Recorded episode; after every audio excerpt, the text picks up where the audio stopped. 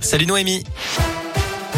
Salut Cyril, salut à tous. On regarde d'abord vos conditions de circulation. Pour l'instant, tout va bien euh, dans la région lyonnaise. Pas de grosses perturbations à vous signaler.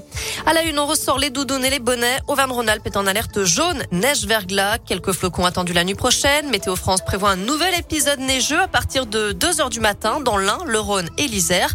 Prudence donc dans vos déplacements. Ça pourrait glisser demain matin au réveil. La commune de Jon, dans le Rhône, reconnue en état de catastrophe naturelle. Ça fait suite, cette fois, au mouvement de terrain lié à la sécheresse entre le 1er juillet et le 31 mars 2020. Les sinistrés ont 10 jours à compter d'aujourd'hui pour contacter leur assurance en vue d'une indemnisation. L'ouverture de la, à la concurrence de la ligne ferroviaire Lyon-Bordeaux est repoussée.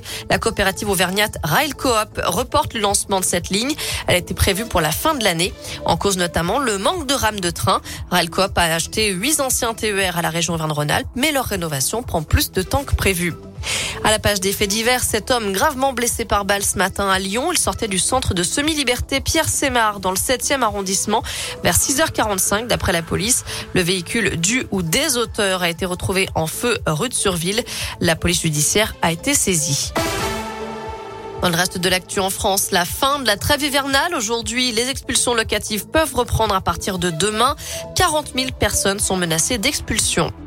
Et puis, nouveau coup de pouce pour le SMIC, augmentation automatique entre 2,4 et 2,6 à partir du 1er mai. C'est ce qu'a annoncé aujourd'hui le ministère du Travail. Une hausse qui ne couvre pas l'inflation estimée par l'INSEE à 4,5% depuis le début de l'année. En Ukraine, nouvelle tentative d'évacuation de nombreux civils bloqués dans la ville assiégée de Mariupol. Le gouvernement prévoit d'envoyer 45 bus pour les évacuer.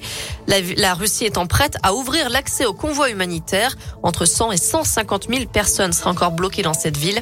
Le ministre des Affaires étrangères français, Jean-Yves Le Drian, a appelé à ne pas se laisser abuser par les déclarations de la Russie. En foot, les Lyonnaises reçoivent la Juventus à 21h ce soir à l'OL Stadium. Quart de finale retour de la Ligue des champions féminines. Les filles de Sonia Bonpastor avaient été battues 2 buts à 1 au match aller.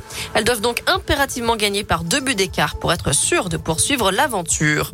Et puis on connaît désormais tous les adversaires potentiels de l'équipe de France masculine pour la prochaine Coupe du Monde au Qatar. Le tirage au sort aura lieu demain soir. Les Bleus, on le savait, hein, sont tête de série. Ils éviteront notamment la Belgique, le Brésil, l'Argentine, l'Espagne ou encore l'Angleterre. En revanche, parmi les pires tirages possibles, ils pourraient affronter l'Allemagne, le Sénégal ou encore le Canada en fin d'année. Voilà pour l'essentiel de l'actu. Côté météo cet après-midi, bah, je vous le disais, on va rester dans la grisaille. Euh, les températures varient entre 9 et 12 degrés pour les maximales. Mais attention, la nuit prochaine, nouvel épisode neigeux. On attend quelques flocons un peu partout dans la région. Et surtout du verglas, donc prudence dans vos déplacements, ça pourrait glisser. Merci